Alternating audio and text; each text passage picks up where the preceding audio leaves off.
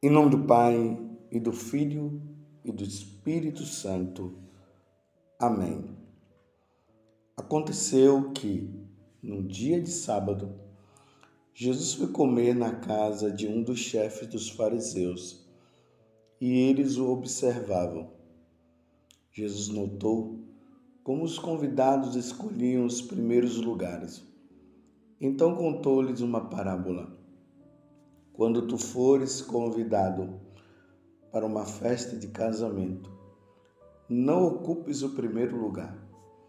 Pode ser que tenha sido convidado alguém mais importante do que tu, e o dono da casa, que convidou os dois, venha te dizer: dá o lugar a ele. Então tu ficarás envergonhado e irás ocupar o último lugar. Mas, quando tu fores convidado, vai sentar-te no último lugar. Assim, quando chegar quem te convidou, te dirá: Amigo, vem mais para cima. Isto vai ser uma honra para ti diante de todos os convidados.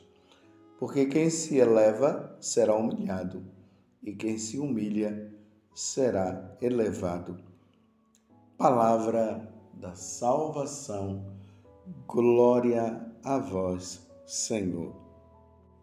Meus irmãos e minhas irmãs, hoje a igreja celebra a memória de São Carlos Borromeu.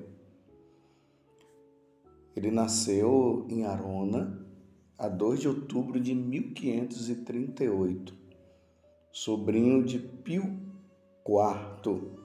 Aos 24 anos, olha só, já aos 24 anos era sacerdote e bispo. Aos 24 anos, você veja que nós estamos aqui no século XVI. A mentalidade das pessoas era muito diferente dos tempos de hoje. Uma pessoa com 24 anos já tinha atingido, de uma certa forma, uma maturidade muito grande. Então, já com essa idade de 24 anos, ele já era bispo. Sua vida espiritual não se esvaziou com o desenrolar da atividade pastoral. Em toda a sua existência, acompanhou um espírito de conversão evangélica que o figurava sempre mais a Cristo. Apesar de dele ter tantas atividades, a vida dele com Deus nunca foi negligenciada. Hoje a gente encontra, né? as pessoas que estão aí nas igrejas trabalhando e faz aquele monte de coisa e ainda dizem assim: eu não tive nem tempo para rezar. Não foi assim com São Carlos Borromeu. Apesar de tantas atividades, aquele espírito de conversão, o desejo de santidade sempre estava dentro dele. Por isso ele não negligenciava a sua vida de oração. Ele foi secretário de Estado do Papa e, em seguida, arcebispo de Milão, com responsabilidade sobre 15 dioceses. Meu Deus do céu, 15 dioceses. Exerceu decisiva influência para a conclusão e aplicação do Concílio de Trento através de visitas pastorais frequentes e regulares. Olha como é que um bispo age.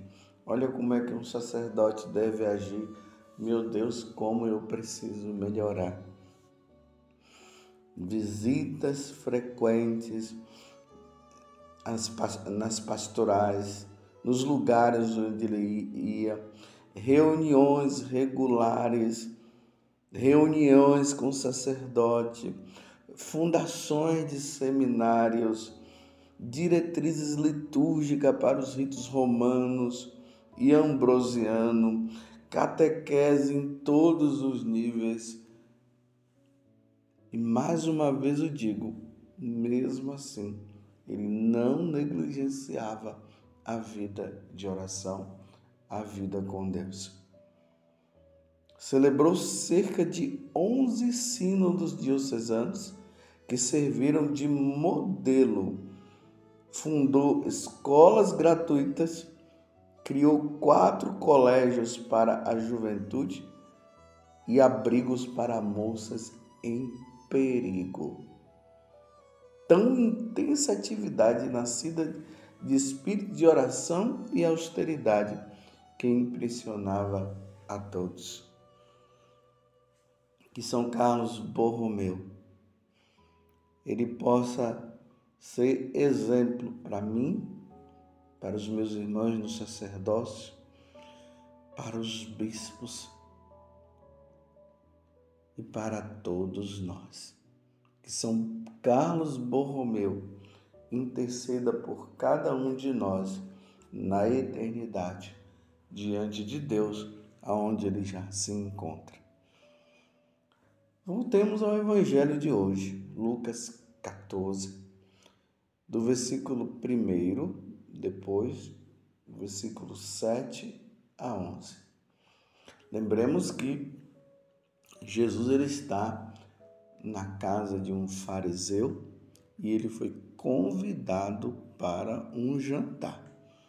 Então, tudo está acontecendo dentro desta casa deste fariseu. E agora Jesus olha e começa a perceber que os convidados que ali estavam, eles chegavam e queriam sempre sentar nos primeiros lugares. Ninguém queria ficar nos últimos lugares, não. Lembremos que lá no capítulo 23 do Evangelho de São Mateus, Jesus ele se refere também aos fariseus dizendo assim que eles gostam dos primeiros lugares. Eles gostam de ser saudados pelas pessoas, gostam de ser chamados de mestre. Tá vendo? Uma vaidade, um orgulho, uma questão de se voltar somente para si. Então, diante desta situação que Jesus está ali observando, né, que isso já estava dentro do coração dos fariseus. Os fariseus já gostavam disso. E ainda o povo querendo sentar sempre nos primeiros lugares. Aí Jesus contou esta parábola que nós acabamos de ouvir, mostrando o seguinte: que na vida espiritual, na vida com Deus, nós devemos reconhecer que nós somos, nós não somos nada. Que nós realmente nós estamos nos últimos lugares. Quem está no primeiro lugar é Deus. Deus deve estar em primeiro lugar. Aqui não é uma questão que Jesus esteja mostrando, né? É, em relação ao complexo de inferioridade. Tem pessoas que elas têm um complexo, elas acham-se as pessoas piores da face da terra, para elas nada dá, dá certo, é, é, é, é como se elas não pudessem ter nascido. Não é nesse sentido que nosso Senhor está nos ensinando no dia de hoje. Ele está apenas dizendo para nós que nós precisamos tomar cuidado para que o orgulho não tome conta de nós, que nós não sejamos soberbos. Você está entendendo?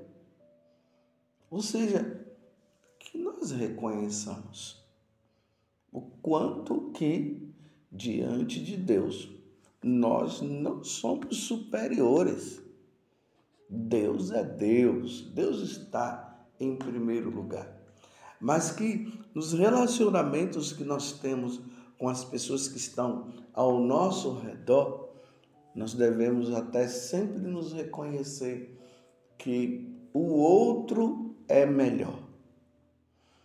Aqui na comunidade, eu quando eu me encontro com os meus irmãos assim de comunidade e outras pessoas também, eu costumo dizer assim, oi superior, oi superiora. Aí as pessoas dizem, não, mas por que, que o senhor está dizendo que eu sou superior? Então, só que a outra pessoa está pensando que eu estou chamando ela de superior, de superiora por causa de cargos que ele tem ou não. Não, mas é por causa do evangelho de hoje. E por causa também de São Paulo. São Paulo diz que nós devemos sempre considerar o outro superior a nós. Então, Jesus hoje está nos ensinando isso. Tomemos cuidado. Ou melhor, nos coloquemos no nosso lugar. Permitamos sempre que o outro ele esteja no melhor lugar. Sempre permitindo que o outro seja tenha os melhores lugares, as melhores situações. Porque hoje nós vivemos num mundo totalmente egoísta. As pessoas só pensam em si. Elas não pensam no outro, nas necessidades do outro. Elas estão sempre querendo tirar vantagem em todas as situações. Por isso, a gentileza ela é muito importante. Imagina o, o esposo que tem uma consideração muito grande para com a sua esposa e a trata com gentileza, sempre o melhor para ela. E isso também acontece e deveria acontecer também com a esposa. O esposo sempre o melhor para ele e aí entre os pais, os pais sempre o melhor para os seus filhos. Sempre o melhor. E aí os sacerdotes, sempre o melhor para os, os paroquianos. E assim por diante, essa gentileza. E quando nós estamos ali, eh, por exemplo, as pessoas que moram em São Paulo, na capital, que tem um metrô, sempre cedendo o lugar para uma pessoa mais necessitada, ou seja, um idoso, uma mulher gestante. Você está sentado, se levanta, dá o lugar para aquela pessoa. Está compreendendo? É assim que nós devemos agir. Os santos sempre agiram desta forma. E a igreja, para canonizar um santo, tem que ver se aquele santo era humilde. E, e se percebe a humildade dele, a consideração de não se achar superior a ninguém. Imagine um santo Tomás de Aquino, que com toda aquela inteligência que ele tinha, ele se considerava até o pior. E, ele dizia que se não fosse é, ele colocar a cabeça ali no sacrário, adorar Jesus crucificado, essas coisas jamais, é, ele jamais teria conseguido é, escrever a Suma Teológica. E, e depois que ele escreve a Suma Teológica, que acabou não terminando, diante de uma experiência profunda que ele teve com Deus, mostrando Deus mostrando para ele que que ele não era tão sábio assim. E aí depois ele se considera o pior de todos, o pior de todas as pessoas no entanto, com uma sabedoria grandiosa. Como você tem se comportado diante das pessoas? Você tem agido como Jesus está nos ensinando agora? Sempre o melhor para o outro, sempre o melhor para o outro. Repito, não é uma questão de complexo de inferioridade mas é um reconhecimento diante de Deus que nós não somos nada. O que é que nós podemos dizer ah, eu sou isso, isso veio de mim. Não. Tudo vem de Deus, meus irmãos. Essa inteligência que você tem, essa sabedoria que, graças a Deus, você tem, foi Deus que te deu. Mas ao mesmo tempo você poderá perder tudo. Vem uma doença, uma enfermidade aí, um câncer, acabou tudo. De que adiantou tanto orgulho? De que adiantou querer se mostrar como o melhor? E infelizmente, na igreja, nós encontramos muitas situações desse tipo. As pessoas querendo é, cargos, é, querendo mostrar que é melhor, em vez de fazer as coisas para a maior glória de Deus, como dizia Santo Inácio de Loyola, sempre fazendo para a glória própria. E cada vez mais aí vem os ciúmes, vem a inveja tomando conta do coração, porque a outra pessoa recebeu até um cargo maior ali na paróquia mesmo. O sacerdote fez um, um elogio, aí o orgulho já vai tomando conta, a inveja toma conta e a pessoa já fica de cara feia e aquela coisa toda. Vamos nos alegrar quando o outro for elevado? Vamos nos alegrar?